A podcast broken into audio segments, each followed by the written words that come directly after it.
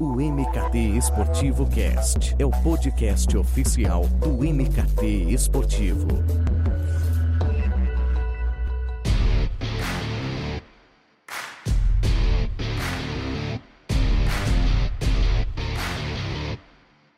O MKT Esportivo Cast está no ar.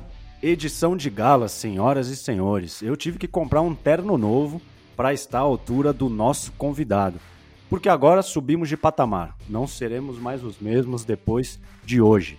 Vamos falar do cenário de esportes, mas sobre a ótica de negócio, de carreira, de investimentos, do envolvimento com a comunidade, dessa rápida evolução que a indústria dos jogos eletrônicos obteve nos últimos anos e o convidado é só você pensar na importância do Messi para o futebol, do LeBron James para o basquete, de um Medina, vamos falar do Brasil, para o surf, de um gaulês para os esportes.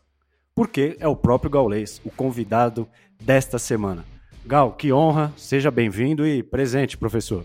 Que isso, muito obrigado aí, Edu. É uma honra estar aqui, podendo né, bater um papo, trocar uma ideia e falar um pouco né, sobre esse mundo aí dos games, do esporte eletrônico e dos negócios também, né? E você já tinha participado de algum papo exclusivo de negócios? Porque acho que a galera te acompanha, está acostumada a, a transmissões de mil horas, você no Flow. E aqui é mais curto, não quero ser banido por você. o, é, já, eu já participei de alguns painéis, né? que tem de vez em quando surge assim é, no formato mais de, né, falando sobre negócio quando junta juntam mais pessoas do, do, do próprio cenário do mercado de, de esporte eletrônico eu já, já participei algumas vezes. Mas exclusivamente acho que só de, de negócio voltado a esse mercado strings é, eu acho que é a primeira vez. Ah show de bola. Então vamos nesse começo tentar traçar um paralelo aí na sua trajetória para fazer um balanço ainda que seja só o início do nosso papo, mas começo dos anos 2000, ali você com seus 15, 16 anos, indo todo dia na mesma lan house para pedir uma vaga no time de CS, e acho que imagino que ali o pagamento era jogar de graça, motivado por fazer parte né, de um grupo, fazer o que você tanto amava também. E, pô, já em 2020, você termina o ano premiadíssimo e como segundo streamer mais assistido do mundo em horas consumidas, né? Então, Gal, eu sinto que esse seu crescimento, essa persistência, a, a, resiliência, né, que é tão marcante em você, e o seu protagonismo foram sendo acompanhados pelo crescimento dos esportes mesmo, né? Investimento, visibilidade, em popularização. É, parece que é algo que foi ocorrendo paralelamente. Que balanço que você faz dessa evolução do mercado durante, vamos colocar, esses 20 anos? Ah, eu acho que teve uma. É, é, é engraçado, né? Porque é um pouco cíclico, assim. Parece que, que o esporte eletrônico ele, ele vem, né, ondas em que no começo dos anos 2000 era a história tudo das lan houses, né, então surgiu um grande boom onde tinham, é engraçado, né, porque é MKT, né, MKT esportivo, e, e eu comecei na Monkey Tatuapé, né, o meu primeiro time era a MKT, e, e, e, naquela época já, já se mostrava né, um fenômeno gigantesco de como é que as lan houses apareciam, o que, que era o computador, o que, que era né, a, o, o, jogo em multiplayer, você jogar com uma pessoa ali no mesmo local, né? Na época a internet ela não estava tão evoluída. E aí isso começou, né? Desse, desse cenário onde as pessoas começaram a jogar juntos, começou a ter é, é, naturalmente o âmbito da disputa, né? Ah, beleza, agora a gente está jogando junto. Quem que é melhor, né? E aí disso daí eu acho que surgiu uma curiosidade muito grande e começou a ter um espaço legal nos veículos e aí com o tempo vai dando uma diminuída. De repente um boom de novo com os grandes campeonatos, né? Ali 2002, 2003, até, até mesmo em 2001, né? Que a gente falou da, da, febre, da febre das lan houses ali, era mais ou menos 99. Então, aí começou a ter os campeonatos mundiais e aí vira e mexe aparecia. Aí você vai num programa de televisão, você fala um pouco e aí dá uma sumida. Aí vai passando mais um tempo, aparece os grandes investimentos, né? Os times começam a, a, a ter um investimento muito grande, marcas começam a patrocinar de forma, né? É, é, robusta. E aí eu, eu acho que o balanço assim, é que dentro desses 20 anos, agora um pouco mais, né, de duas décadas, é, aconteceram várias coisas, né? E sempre parece que é uma novidade. Isso que eu acho mais é, incrível, né? Porque você vê que tem sempre pessoas que ainda podem ser alcançadas. Então, quando você olha e fala assim, putz, mas isso para mim não é uma novidade, mas para muita gente ainda é. Então, o potencial desse mercado é assustador, né? Porque você olha e fala assim, ainda hoje tem gente que não sabe que o Brasil tem times campeões do mundo de esporte eletrônico, que tem grandes organizações, que tem um streamer, né, que ficou entre o, os dois mais assistidos do planeta no ano passado. Então eu acho que isso daí mostra o quanto a gente ainda pode alcançar. Isso eu acho que é, que é, que é fenomenal.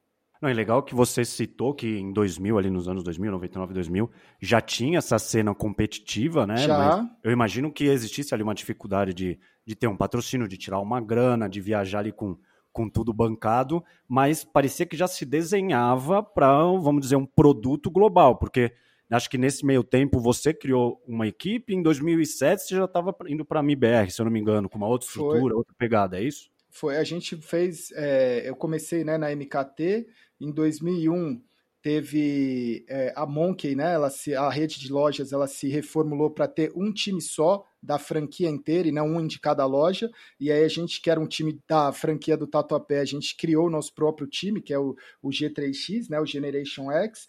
E aí eu fiquei no G3X do, até 2007, né? E em 2007 a gente acabou migrando para o MIBR, mas o G3X sempre foi um, um, projeto que eu trago até hoje, assim, em paralelo, com muito amor. Mas é, é bem isso, eu acho que como o esporte eletrônico ele está diretamente ligado com a tecnologia, as empresas de tecnologia elas são muito dependentes do, desse mercado, né? Porque é isso muitas vezes que faz girar, assim como no, no esporte convencional desenvolvem uma chuteira mais né, ergonômica e melhor para o atleta jogar, no, no, mercado de esporte eletrônico eles vão desenvolver um mouse que vai ter uma performance melhor e eles vão precisar de atletas mostrando justamente que, que a, a diferença disso, né? Então eu acho que é um mercado muito é, é, muito seguro, né? Apesar de ser ainda novidade, eu, eu, sempre considerei um mercado muito seguro porque é claramente algo do futuro, né? É claramente algo em que você vê que as empresas que mais investem são do, né, do ramo da tecnologia e essas empresas da tecnologia é quem vai chegar no futuro. Eu não sei quais empresas vão ter no futuro em relação a vários né, mercados, mas o de tecnologia eu tenho certeza que é um dos que vai crescer, né? Sim, com certeza. Que é Aí, mais adiante a gente fala sobre essas, Sim. tanto sobre essas marcas quanto essas marcas não endêmicas que estão vendo aí, vislumbrando algumas oportunidades. Uma dúvida que eu tenho, talvez nem nesses 20 anos, ou acho que quem sabe nos últimos anos, que o cenário feminino também tem crescido, né? Não sei se é algo mais recente ou sempre foi. Sempre foi assim. É que ah. é, é, eu acho que lembra que no passado tinha tinham eu quando eu fui na Lan House assim as primeiras vezes eu, eu via as meninas jogando na Lan House. Eu conhecia né, uma das pessoas que eu me inspirei muito foi a Nath que jogava no time que era o TLC na época um time que era um time misto e eu via né eu cheguei na Lan eu via a menina detonando e passou um tempo ela ela preferiu ir para um para um time que atuava em campeonatos femininos e elas foram vice-campeã mundial. O cenário feminino sempre foi muito forte Counter-Strike no Brasil, né? Então, o que eu acho que acontece muito é esse lance de, durante um período de tempo que a gente tem, a gente ficar muito fechado, né? Eu acho que fica é um, é um, é um nicho que ele se fecha muito e aí parece que não está acontecendo nada, né? Mas quando você vê e você conhece um pouco mais, você sabe que está acontecendo. Né? Então, é, eu acho que é, que é isso que é, que é, o, é o segredo, acho que é isso que ainda falta para a gente entrar, é entrar no mainstream de uma vez por todas, né? As pessoas reconhecerem e falar assim, caramba, velho, aquele cara ali é um atleta de esporte eletrônico, aquele é um criador de conteúdo de games, aquele ali é, é, é faz a parte de campeonatos e eventos. Acho que assim, é, dono de time, de organização, eu acho que isso daí ainda está faltando a gente entrar de uma vez por todas no mainstream, até para poder ter essa, essa noção né, do restante das pessoas que não são parte desse nicho, eles entenderem e falar assim, caramba, o Brasil ele é forte nisso, o Brasil ele é forte naquilo. Vamos imaginar que no futebol, faz um tempo que o cenário feminino não aparece, mas eu sei que o futebol feminino no Brasil é forte, né? Eu estou falando assim em termos de é, performance, pelo menos, né? Não, o legal é que já tem uma cobrança, né? Sim. Justamente isso que ganha força, ganha visibilidade, investimento. É legal que não somente as meninas, né? Vamos, a gente citou o futebol, mas também há uma cobrança meio que da sociedade nisso. Né? Sim. Né? O que eu acho fantástico, Galo, também é que você já tinha essa visão de negócio lá atrás, cara, de, de quando você trabalhou na, na Samsung, né? Que, que era estagiário, você já fechava parceria para torneio, para equipe, jogador. E até mesmo, não sei se foi você que viabilizou o patrocínio para a MBR. Foi, na época foi, que tinha um monitor, é, é, um, um dos diretores da Samsung ele me chamou e ele quis mostrar um, um monitor que estava saindo lá na Coreia, que era o primeiro monitor que tinha, não era nem 144 Hz, era 120 Hz. Ele não era nem Full HD, ele era Nossa. 1600 por 1050. E aí, e aí ele trouxe, ele falou, cara, você acha que isso daqui teria mercado no Brasil? Você acha que, né? E aí eu conversei com ele, a gente fez essa aposta de trazer, e uma da, da, das frentes que a gente colocou foi justamente em patrocinar o MIBR, que é um time de FPS, para poder mostrar, né, que o monitor ele também tinha aquela onda do 3D, né, de você poder usar o óculos 3D nele, tudo que não foi muito para frente como um todo, acho que a tecnologia do 3D, mas, mas eu sempre que aparecia alguma coisa relacionada a, a esporte eletrônico, o pessoal acabava me, me perguntando que era que foi muito legal, uma, uma experiência muito prazerosa. Pô, então eu imagino que você já via esse investimento, vamos pensar na frente de patrocínio, como essa como uma não sei se única, mas uma alternativa para viabilizar esse sonho de outros jovens, né, se desenvolver na modalidade que você ali havia tanto, né, se dedicado, e que eu acho que também te, não sei se te motivou a retornar, sair de, de uma vez desse mercado corporativo e aí focar 100% nos games. É, o, o que eu, eu sempre enxerguei assim, eu acho que o sonho de todo mundo é poder voltar no tempo ou ir para o futuro, né?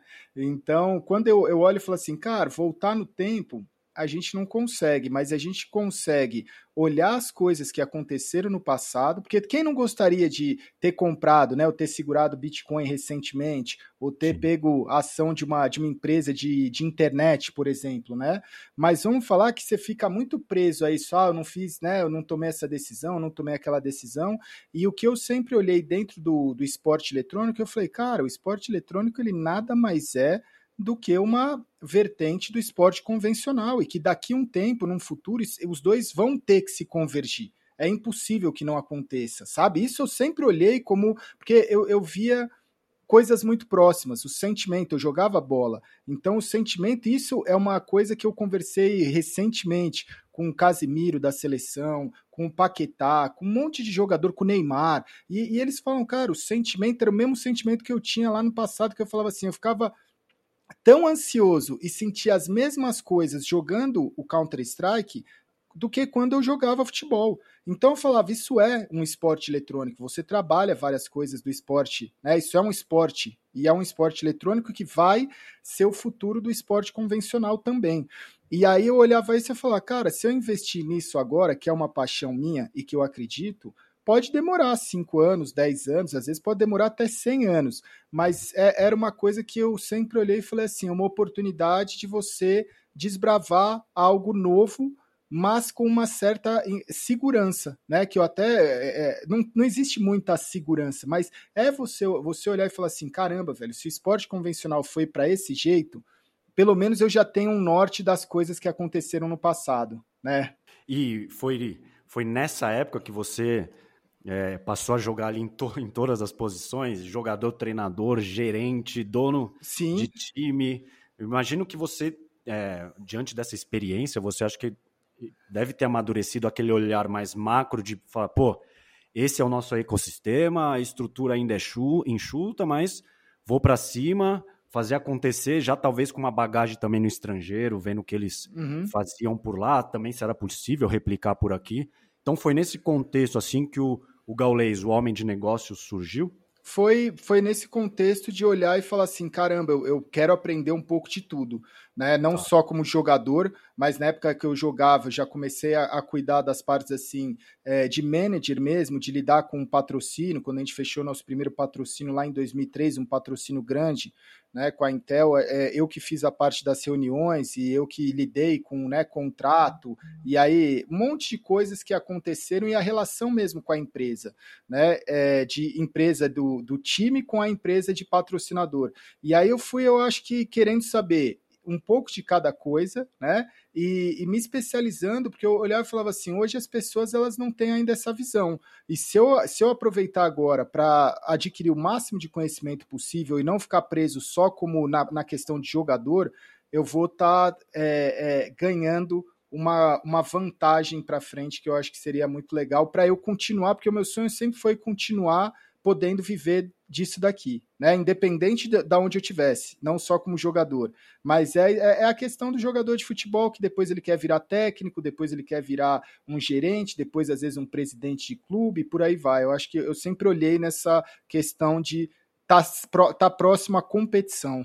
Pô, eu imagino que isso tenha um impacto positivo, é, porque, claro, naquela época você não imaginava ter essa dimensão que você adquiriu hoje. Então, essa, esse know-how, essa expertise que você começou a adquirir há o quê? Há 10, 12 anos, eu acho que ela impacta o gaulês hoje, né? Sim. Ah, isso não tenho dúvida nenhuma, porque eu, eu acabei passando. É muito difícil alguém virar e falar, ah, mas você não viveu isso daqui. E eu falo, ah, a pessoa ela nem ousa, né? Porque é, eu, eu acabei passando e não pulei etapa nenhuma. Então, você pode, dentro do, da, das centenas, milhares de frentes que você tem dentro do esporte eletrônico, desde jogar, ser técnico, organizar um campeonato, é, fazer um campeonato, patrocínio, acho que tudo, montar, se precisar montar um palco de evento, eu já fiz isso. Então, assim, eu já te, trabalhei com a parte de produção do evento. Então, eu acho que foram várias coisas que eu acabei passando e que foram me trazendo uma bagagem para eu virar e falar assim: caramba, eu consigo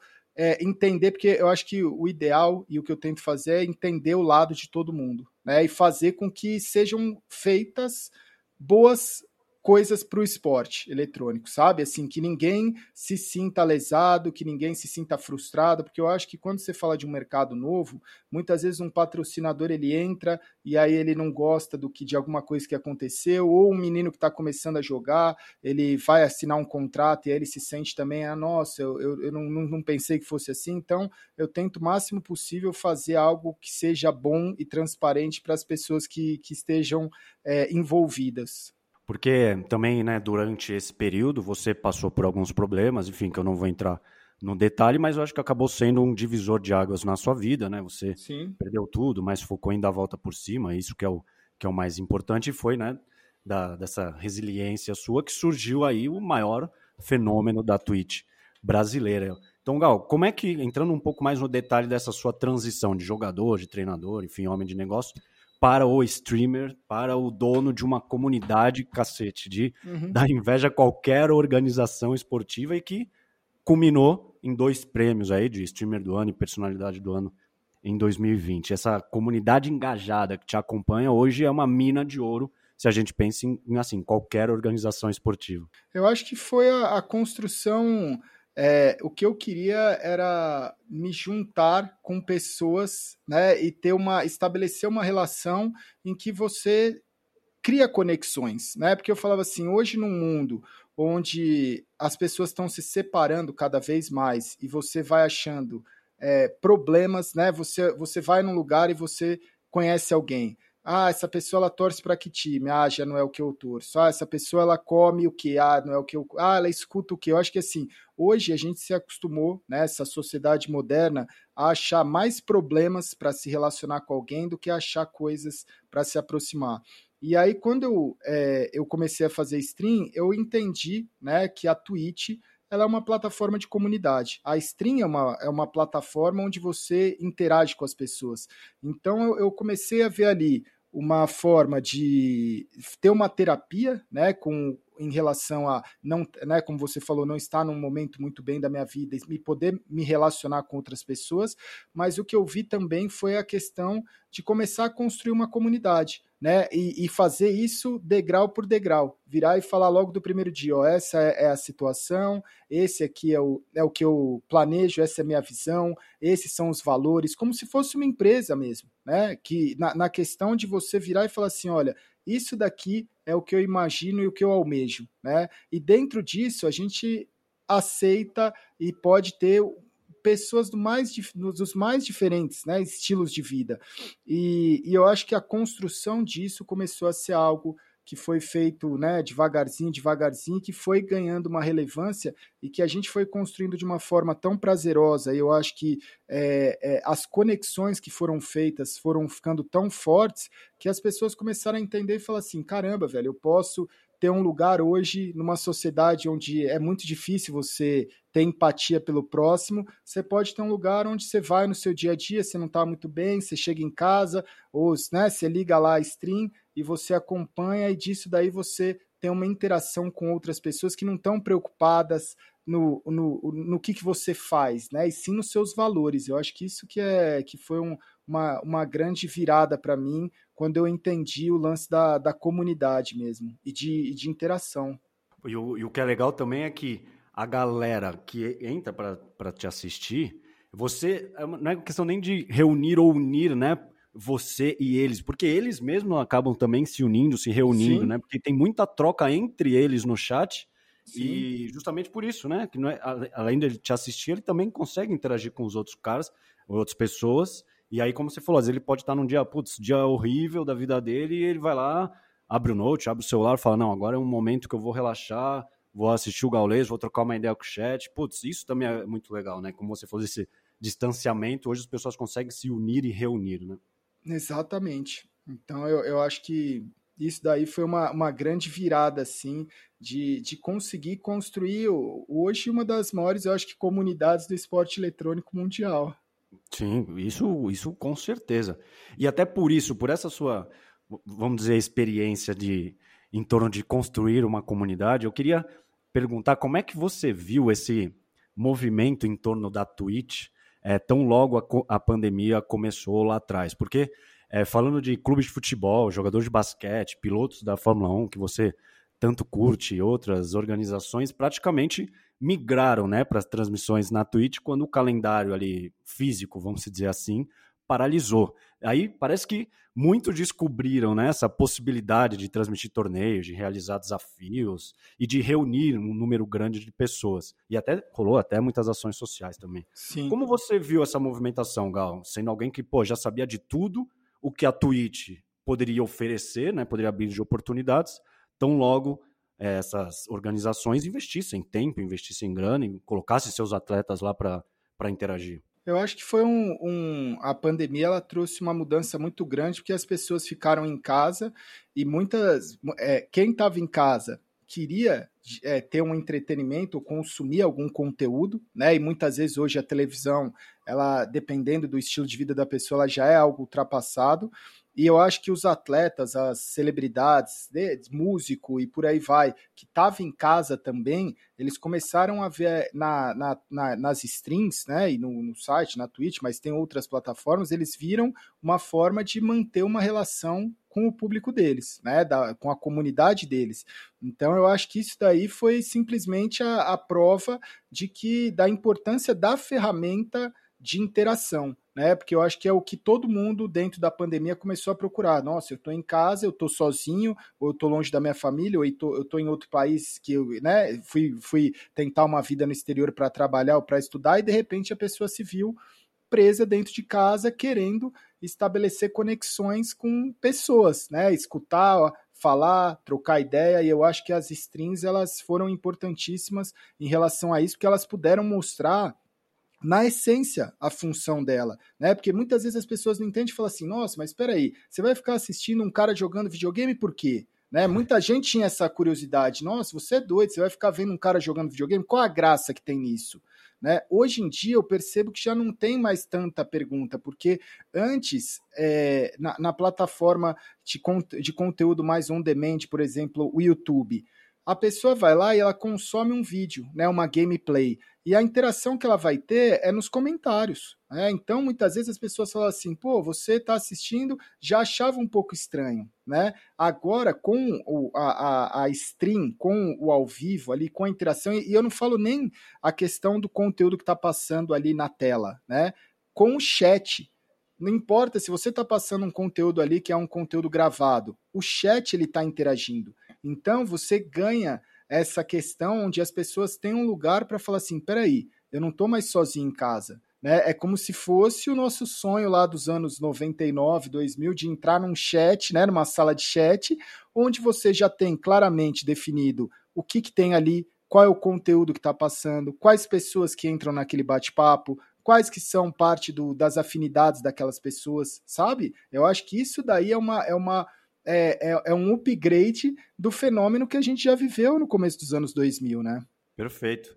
E você acha que foi um movimento sazonal só dessas entidades esportivas, de, ah, tão logo voltou é, a Fórmula 1 ou a Premier League, ou que seja, é, a Twitch agora vai ficar de lado para eles, ou você acha que eles viram que de fato existe um retorno concreto, chegar no novo público, ou entregar uma outra forma de conteúdo e vai ter um trabalho mais perene de longo prazo? Eu acho que quem que tem que ver, né, não é a, a, é a, preocupação de uma Twitch, por exemplo, ela é zero em relação a isso, porque Sim. quem tem que se preocupar é justamente esses esportistas, os clubes, o, o, o pessoal que tem o um interesse em ter uma longevidade.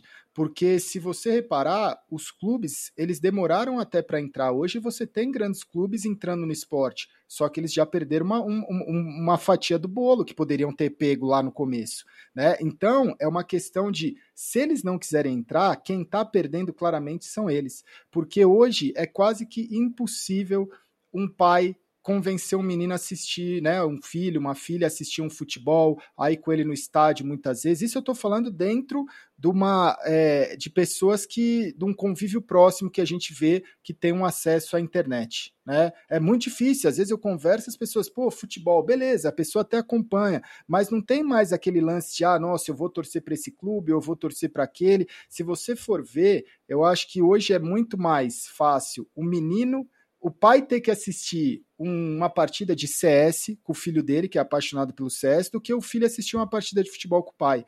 Né? Então, é, não é um. O, o, não existe né, no mercado de. No mercado de times de consumo você a pessoa ter que ir atrás de você. Né? Eu acho que os interessados, que, é, que são justamente essas frentes que você falou, que tem que ir atrás do público. E o público, definitivamente, ele já começou a migrar para essas plataformas. Né?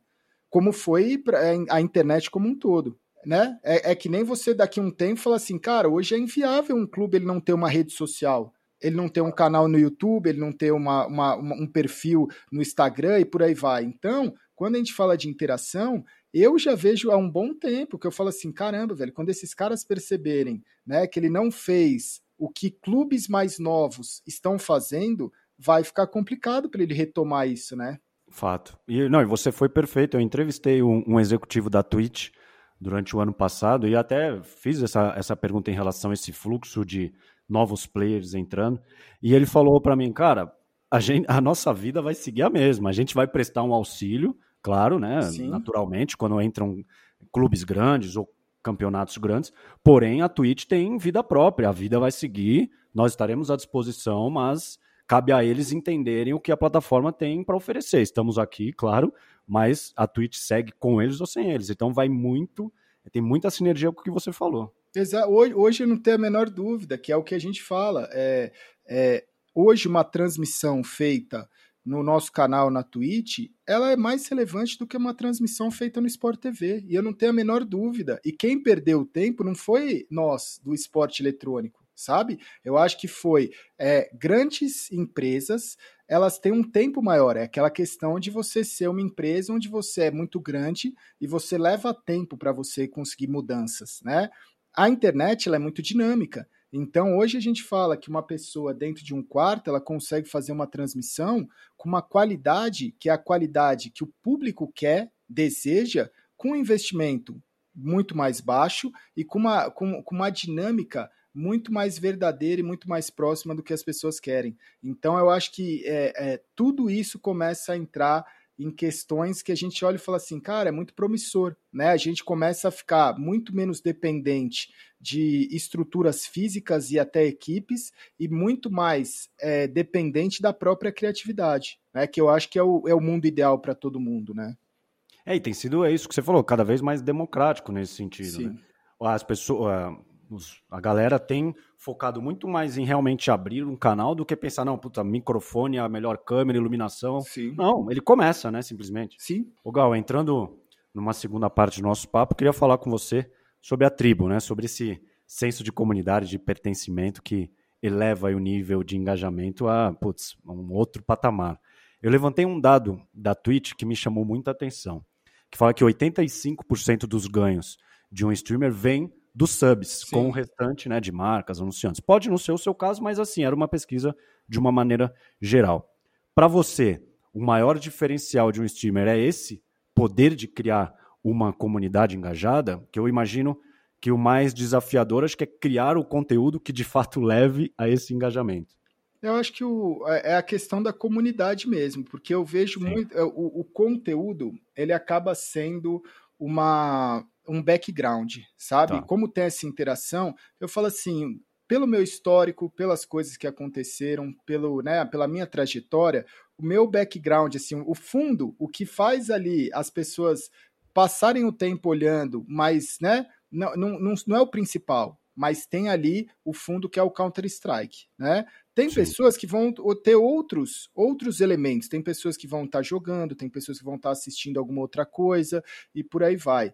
É, mas o, o importante é a conexão e a interação que você tem ali. Tem muita gente que acompanha e fala assim, cara, eu nem gosto de Counter-Strike, eu nem assisti a campeonatos, nossa, e hoje eu, eu gosto de assistir porque eu tô aqui pela companhia, sabe? Então eu acho que quando você estabelece que o, o, mais importante é a comunidade. Hoje eu não tenho dúvida nenhuma que a gente chegou numa maturidade que já está legal em relação a eu ter uma liberdade de eu, pô, eu quero transmitir Counter-Strike, vai ser legal. Mas se eu transmitir alguma outra coisa, ou se eu estiver jogando, a, o número e a relevância também vai continuar muito bom. Porque as pessoas elas entenderam que elas ali são parte de uma comunidade. E não só que elas estão para assistir alguma coisa específica né? Não é, ah, nossa, eu vou assistir esse jogo. Beleza, você vai ter momentos que você vai querer assistir aquele jogo que está passando.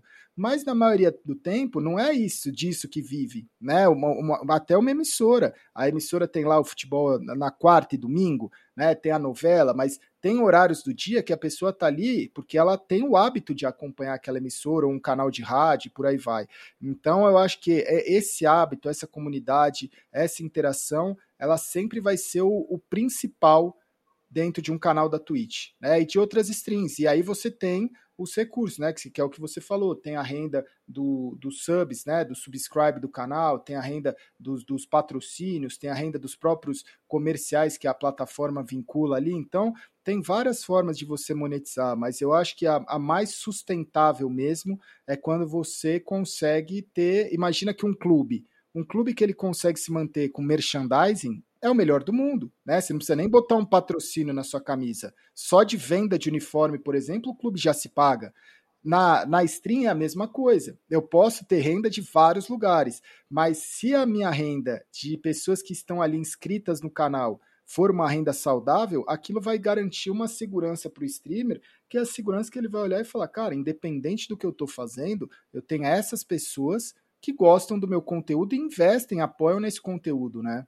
É, é, fantástico. Você até falou isso agora há pouco sobre o peso, né, que, que a comunidade, que o chat tem dentro da Twitch. Então, para mim ali eu olho para a plataforma não, não é um mero seguidor, não é um número, né? Ele contribui com o seu trabalho, ele, ele investe em você, ele confia e às vezes por mais que não seja um, sua, um sub, ele tá ali todo o dia tempo. acompanhar. Exato, é, é muito envolvimento, é uma conexão, como você falou, e eu acho que esse é o grande diferencial de quem desenvolve um trabalho na Twitch, como, como é o seu caso, por exemplo. Sim, eu não tenho dúvida nenhuma. E, e eu acho que ah, os cases de melhor, né, de mais sucesso, eles têm muito em comum essa esse lance de, de, de, conexão, né? De você criar e ter a sua comunidade. Eu acho que não, é muito difícil você achar um caso de alguém que só cria ou coloca um conteúdo ali. Você pode até conseguir esporadicamente, né? Ah, nossa, vai lançar um foguete agora para a Lua. Beleza, as pessoas vão consumir aquilo. Mas passou o lance, vai todo mundo embora, né?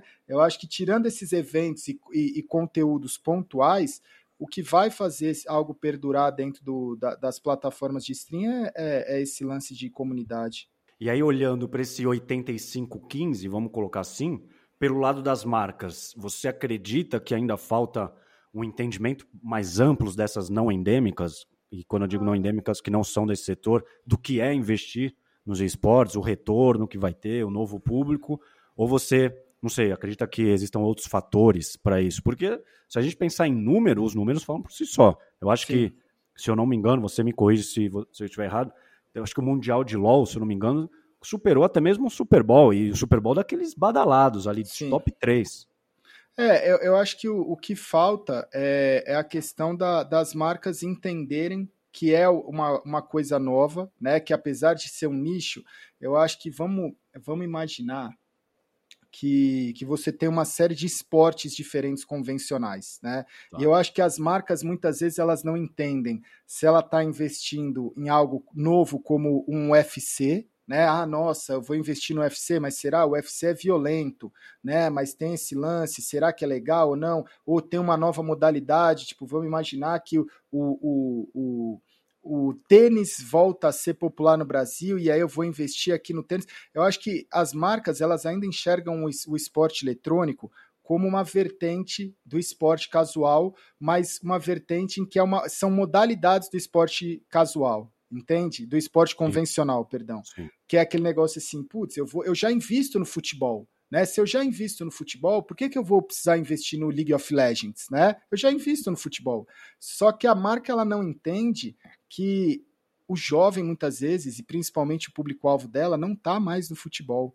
Ele está consumindo um outro esporte que é o esporte eletrônico. E aí, dentro disso, estão sendo construídas marcas que vão no futuro passar à frente dela né? Que é aquele lance. Eu falo assim, às vezes marca de produto esportivo, né? Você tem Adidas, Nike, Puma, Mizuno, sei lá, Penalty. Essas marcas elas olharam para o esporte convencional durante um, um tempão, né? E elas se montaram e construíram impérios em cima do esporte convencional. Agora, é um absurdo essas marcas não terem um mouse, não terem um mousepad, não terem um teclado. Daqui a um tempo, a discussão não vai ser tipo, nossa, a Nike. Não, porque quem construiu isso foi uma Razer, foi uma Logitech, foi. Perfeito. Entendeu? Então, quando eles olharem, o cara vai virar e falar: peraí, o atleta, o atleta de. de, de é, de um esporte, né? Vamos imaginar que a pessoa que faz o, o atletismo, ele usa marcas convencionais porque quando ele era moleque, ele viu os ídolos dele usando aquela marca, ou aquela marca estava nascendo e falou assim: cara, experimenta esse tênis. Né?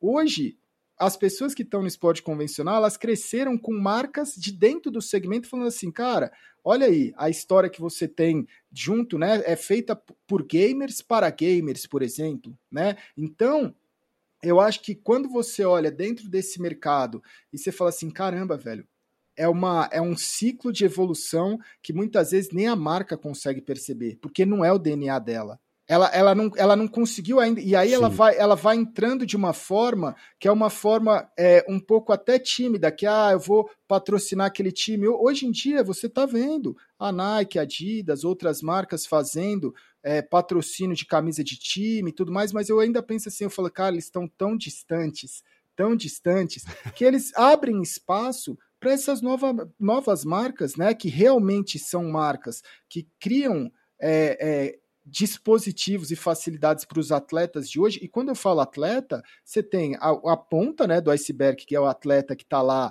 no, no mais alto nível de performance, e isso daí vai determinar todo o restante. Né? Porque o menino ele vê o, o, o ídolo dele jogando com o tênis, né, com o Air Jordan, ele vai querer ter o Air Jordan no esporte eletrônico, ele vê o, o, atleta dele jogando com o mouse da Razer, ele vai querer ter o mouse da Razer, né? E aí eu acho que abre um espaço que é muito interessante para você olhar e falar assim: caramba, velho, tem muito potencial de crescimento e principalmente é uma, é uma, é uma, é um segmento que aprendeu a se virar a gente não precisou de nada, a gente não precisou de mídia convencional, a gente não precisou de espaço no mainstream, a gente não precisou de empresas não endêmicas. E a gente se virou durante todo esse tempo. Então, se tem alguém que precisa hoje olhar com, né, um, e falar assim, caramba, velho, eu vacilei e eu estou perdendo aqui uma oportunidade, porque vai acontecer, com ou sem, já está acontecendo, já aconteceu, na verdade, né? E essas empresas, elas ficam assim, ah, nossa, será que eu vou? Meu amigo, se você não quiser vir, velho, vai ter um alguém que daqui um, você vai se tornar aquela empresa de, de máquina de escrever, aquela empresa de filme que, que hoje em dia as pessoas têm foto, não tem nem mais máquina digital, hoje é tudo no celular. Então essas empresas estão se tornando isso sem nem perceber. E os clubes também estão muitas vezes fazendo isso sem nem perceber. E a Sim. televisão e a mídia e por aí vai. É uma doideira. Eu acho que é engraçado. A palavra para mim acho que seria é, adequação. Porque, por exemplo, é, eu lembro quando a Adidas fechou com Ninja. Aí eu pensei, falei, puta, né? O que vem por aí, né? Vai vir Sim. alguma coisa, né? Nova, né?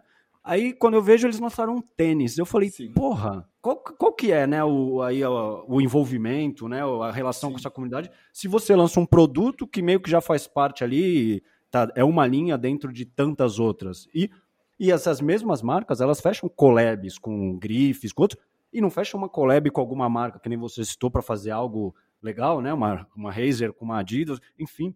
Não, ela segue ela segue no tradicional, nos meus. Ah, vou mandar uma camiseta, porra. Não, e, então, e aí, e aí elas já começam a ser percebidas pela, pela comunidade, pelo jovem, como um lifestyle. E não tem nada de errado nisso. Né? A pessoa vira e fala assim, cara, eu vou atrelar isso a lifestyle, mas eu não estou atrelando isso ao esporte eletrônico. E o esporte eletrônico, imagina, né? E a, a, a, a, a secundária era o lifestyle. Todas essas empresas de equipamento e de coisas para esporte convencional, a primeira coisa era né, o tênis, a chuteira, o, né, o calçado em geral para a pessoa praticar, uma raquete, né? E a, e, a linha de vestimenta, o de lifestyle, ela vinha de forma paralela, né?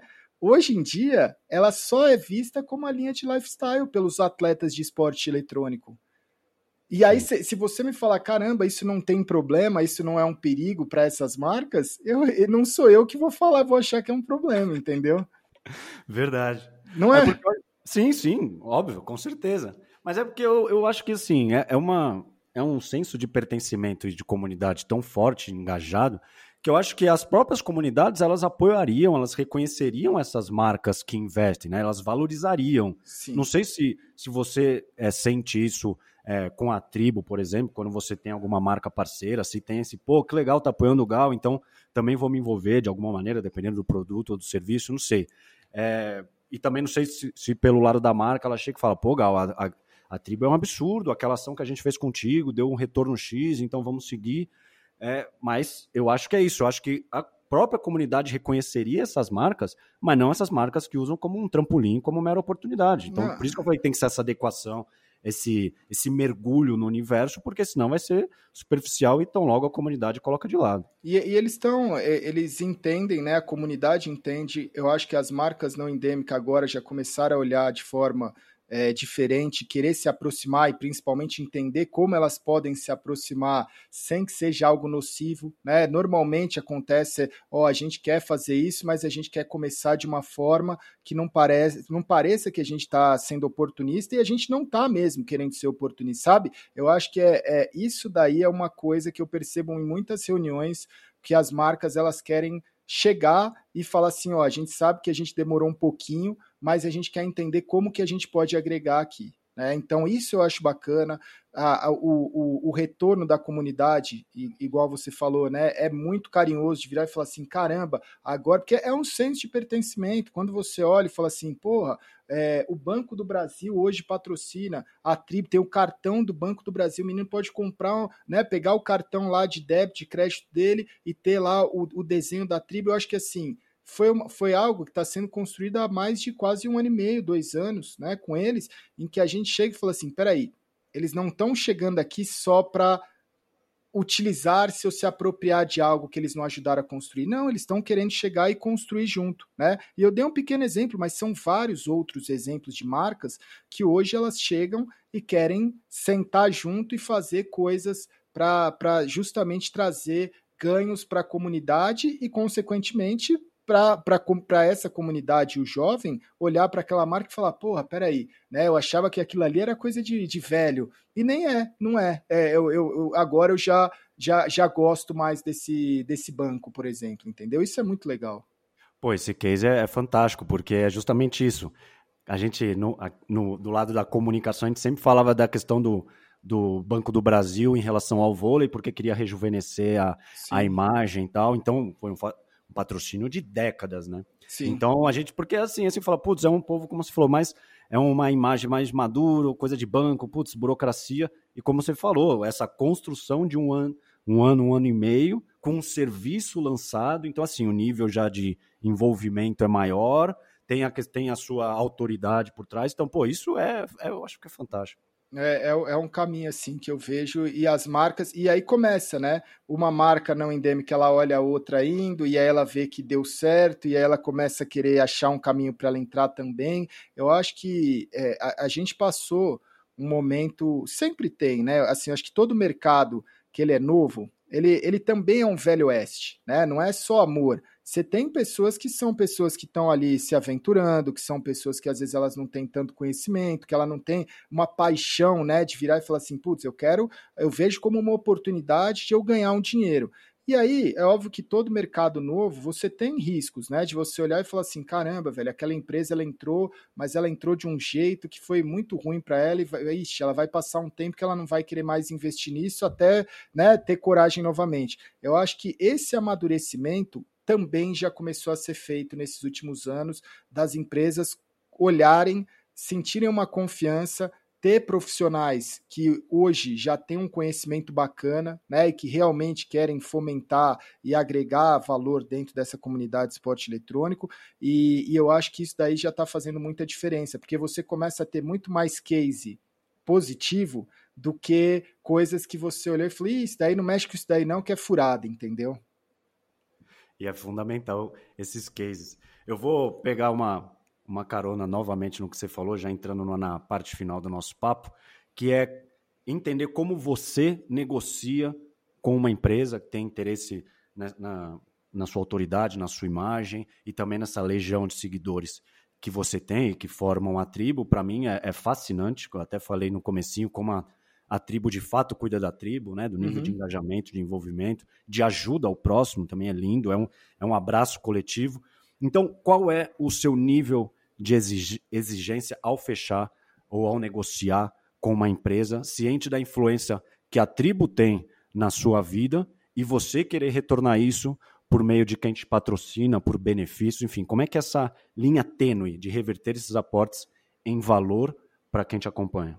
Eu acho que foi uma mudança que a gente teve do ano passado, né? De 2020 para cá, na, na metade, mais ou menos na metade de 2020, a gente anunciou né, que teve a, a fusão a marca né, Gaules ela entrou para o grupo Omelete, que foi uma, um processo para mim que eu queria muito em relação a, a entender. Né? Eu acho que esses anos, essa experiência me mostrou, falou assim, cara, eu preciso focar no que eu, eu sei fazer, mas eu preciso focar no que é importante para mim fazer, né? que é fazer as strings.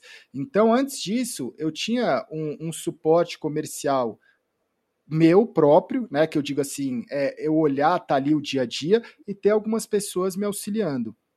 Com a entrada, né, a migração e a fusão, a, a marca Gaules entrar para o grupo Omelete, a gente tem um departamento comercial, um departamento de marketing, robusto dentro, porque quando eu olhei e falei assim, meu, o Omelete eles têm a, a CCXP, pô, um, um, grupo brasileiro que conseguiu em tão pouco tempo transformar uma Comic Con na maior do mundo e a gente nem é muito desse universo, né? A gente fala assim, quando você pensa em quadrinhos, essas coisas, você pensa que o universo americano, às vezes a Europa é muito mais, né, apaixonado que a gente. E aí quando, quando eu olhei aquilo, eu falei, cara, se eles conseguiram fazer isso com um universo brasileiro, eles conseguem dar conta do, do, dos, do, das minhas visões que eu tenho em relação à tribo. Então, hoje, tudo é, é cuidado para uma equipe que já tem essa experiência de décadas do mercado, de fazer entrega, relatório, a, é, fazer as reuniões, apresentações, mas eu acho que o, o, o importante da sua pergunta é que isso eu mantenho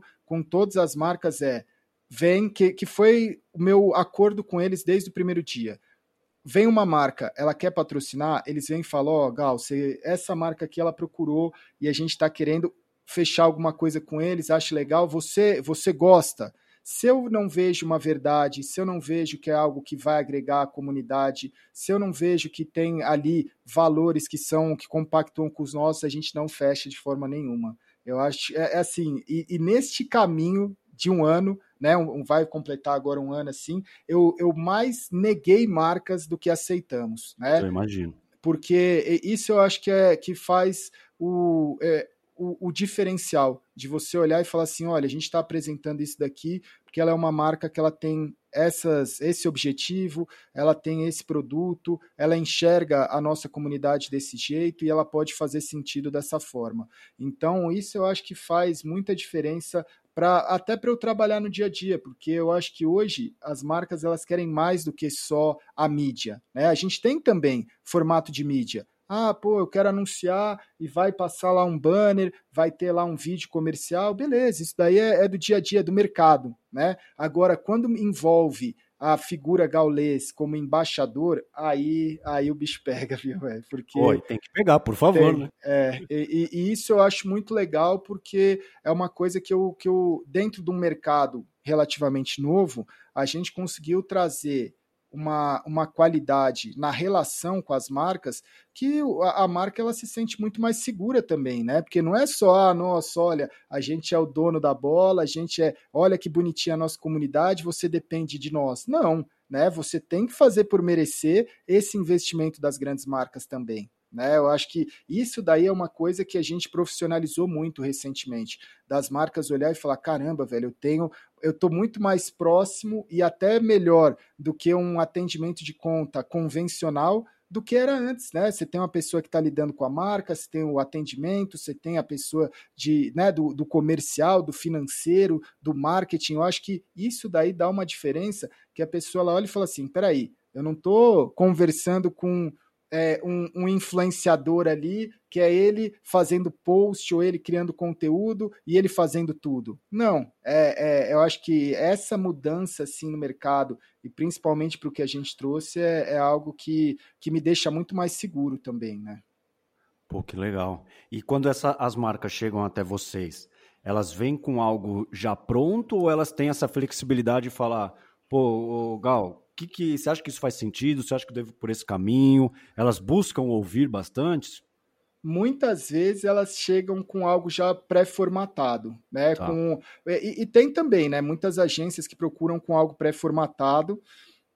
E aí a gente tem esse trabalho de conversar, né? Tem muita, tem algumas marcas que chegam e falam, ó, oh, o que, que você acha que pode ser feito? Esse é o melhor do mundo, né? E tem também algumas marcas que chegam com uma ideia e aí eles, eles falam assim, pô, a gente quer fazer desse jeito aqui. E aí a gente faz, né, de uma forma onde a gente deu uma, é, uma adaptada, mas já deixando explicado, ó, vocês querem fazer desse jeito? A gente pode fazer desse jeito. Mas seria interessante a gente começar a adaptar isso daqui de uma, né, de melhores formas, que foi, por exemplo, até com o Banco do Brasil. Inicialmente, no, no primeiro ano, eles já tinham um formato de, ó, o Gal pode ir no, no, no, evento lá da BGS, pode fazer o meet and greet, ele pode gravar uns, uns vídeos para o canal do YouTube do banco, e aí a gente fez no formato que eles achavam que era o, o, o melhor, né? Quando foi passando o tempo, eles começaram a perguntar do tipo, oh, nossa, mas o que, que você achou disso? Ah, o que que você... E aí começaram a ter mais reuniões para eles, eles começaram a entender que faz diferença você ouvir a pessoa que está ali no dia a dia criando esse conteúdo e, e, sendo a relação com a comunidade. E aí isso é uma coisa que hoje a gente tem constantemente para falar, nossa, quais as suas, né? Eles querem. Aí eu, fa eu faço a reunião junto com, com o time todo, e aí eu passo. Eles querem entender quais são as visões, né? O que, que você enxerga, ó, o que, que você gostaria de fazer em 2021 e que faz sentido o banco estar tá junto, por exemplo. Esse daí é o mundo ideal porque aí você trabalha todo mundo junto, você entende o lado de cada um e você consegue trazer os melhores resultados possíveis. Eu acho que isso daí hoje é, é, é muito bom. Eu ia falar exatamente isso que impacta no resultado, né? No que é o que a marca de fato quer, né? É. Mas eu entendo também o lado das marcas de vir com um formato um pouco mais claro, sim, duro sim. Né, e fechado, porque eles também têm um histórico, muitas vezes, de deixar o, o, o, o criador é, é, construir ou ter uma liberdade, e de repente ele vai ver alguma coisa na internet que ele vai falar, pelo amor de Deus, né, velho? É, é, é duro.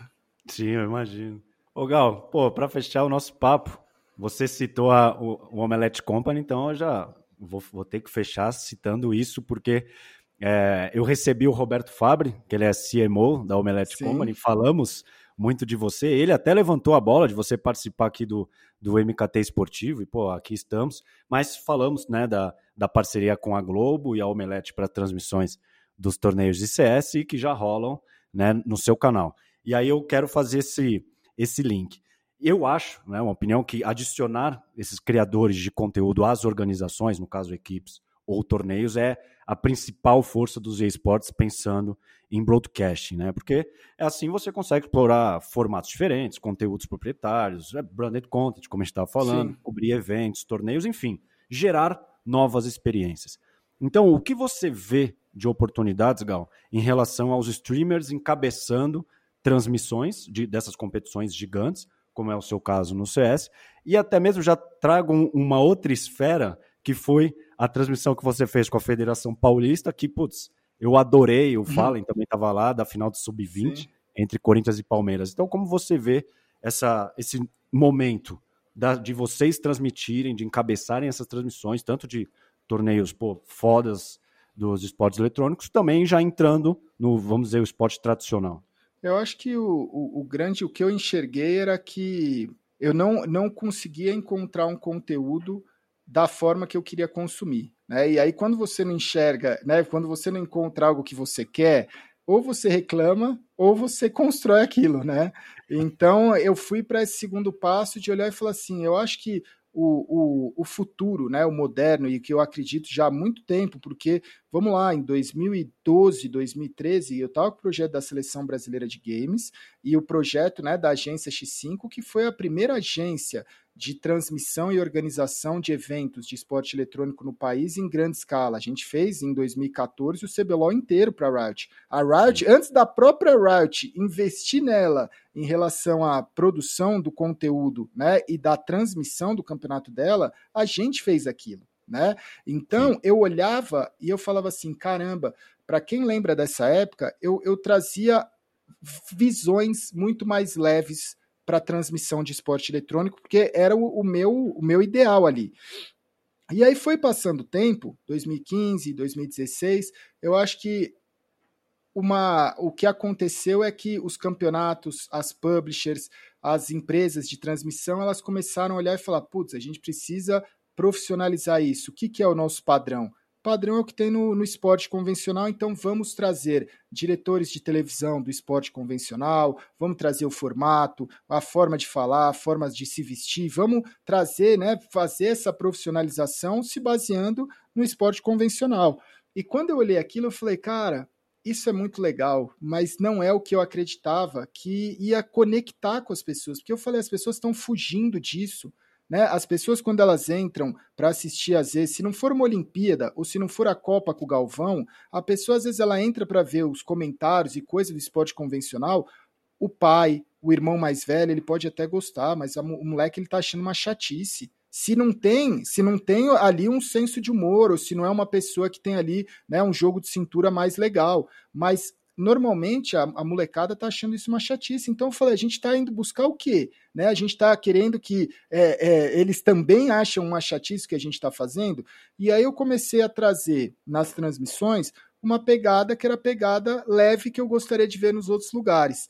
E eu acho que isso daí a primeiro, né, a princípio, que foi visto pela, pelas pessoas do mercado e tudo como uma loucura, ah, pô, o que, que o Gaules está fazendo? Ele está louco, tal, não sei o quê começou a ter um entendimento onde não é você que decide o que as pessoas consomem, elas que decidem, né? E aí a gente começa a perceber que hoje esse formato em que você pega o direito de transmissão e, e abrange para mais pessoas poderem entregar isso de mais das mais diversas formas, isso é uma grande possibilidade para o esporte eletrônico, sabe? Eu acho que é, hoje eu enxergo e falo assim, eu gostaria muito que os jogos, né, e, e é óbvio, seguindo uma, uma, uma, um formato, seguindo algo que seja algo profissional em relação a vamos lá, eu, direito de transmissão de futebol, né? Olha, vai ser assim, o jogo que você falou, né, do Corinthians e Palmeiras. Ó, vai ser nesse canal, o formato é esse, tem a entrega, os patrocinadores ali da transmissão vai aparecer, se for necessário gerar um relatório, você passa isso daqui e você dá a liberdade de algo que ia ser visto por X pessoas, ser visto por 10X, por 20X, e você consegue entregar isso para as marcas, né? Então eu acho que esse lance de você é, segmentar e falar, nossa, para você conseguir esse conteúdo, né? Vamos lá, o futebol. Hoje, quantas vezes você vai que você quer assistir uma partida de futebol? Que já é chato às vezes você você querer. E aí você vai e você fala assim, onde é que tá passando? Ah, tá passando só naquele canal da TV a cabo. Só na... Eu falo assim, meu irmão, velho, vocês não querem que eu torça para esse time mais. Porque se vocês quisessem que eu torça, né? Se vocês quisessem eu torcendo para esse time, vocês iam estar tá passando em tudo que é lugar. Né? Porque é do interesse. Eu acho que as pessoas elas vendem barato algo que é a maior propriedade do esporte, que é o público. Né? Quem faz o esporte é o público. Então, a partir do momento que você abrange, que você fala assim, olha, esse evento ele vai estar tá passando. Por que, que uma Olimpíada é tão grande? Por que, que uma Copa do Mundo é tão grande? Porque ela está passando em tudo que é lugar. E aí você vai pegar o, a, a, o seu formato e você vai segmentar ele e nichar ele o máximo possível para. Ah, mas as pessoas que vão assistir elas vão pagar. Tudo bem. Mas e quantas outras que poderiam estar tá assistindo e consumindo aquilo de uma outra forma não vão fazer? Né? Então eu acho que é, esse formato em que você tenha pessoas transmitindo de uma forma mais casual, fazendo um react, fazendo segunda tela, comentando junto, fazendo companhia, o, o campeonatos que estão pegando os direitos de transmissão do campeonato e abrindo isso, né, e falando assim, olha, cara, é, é, vamos lá, a NASA, a NASA tem um canal na Twitch em que ela deixa liberado para todo mundo usar as imagens da NASA, que eu falo assim, hoje já é difícil, né? As pessoas se interessar por cultura, né? Aí imagina a NASA virar e vai fazer assim, ó, a gente vai lançar um foguete e a gente vai fazer a transmissão disso daqui fechado num canal de TV a cabo X. Ninguém nem vai ver. De, de repente, eles jogam lá no canal deles e tem quase um milhão assistindo lá e outra pessoa que olha e replica aquilo no outro canal. Tipo assim, influenciadores no mundo inteiro acompanhando naquele mesmo momento o lançamento de um foguete. E aí, um lançamento que atingiu um milhão de pessoas online ali, né, no ao vivo assistindo, vai para 30 milhões, vai para 50 milhões. E o interesse da NASA é que as pessoas vejam o que está sendo feito, né?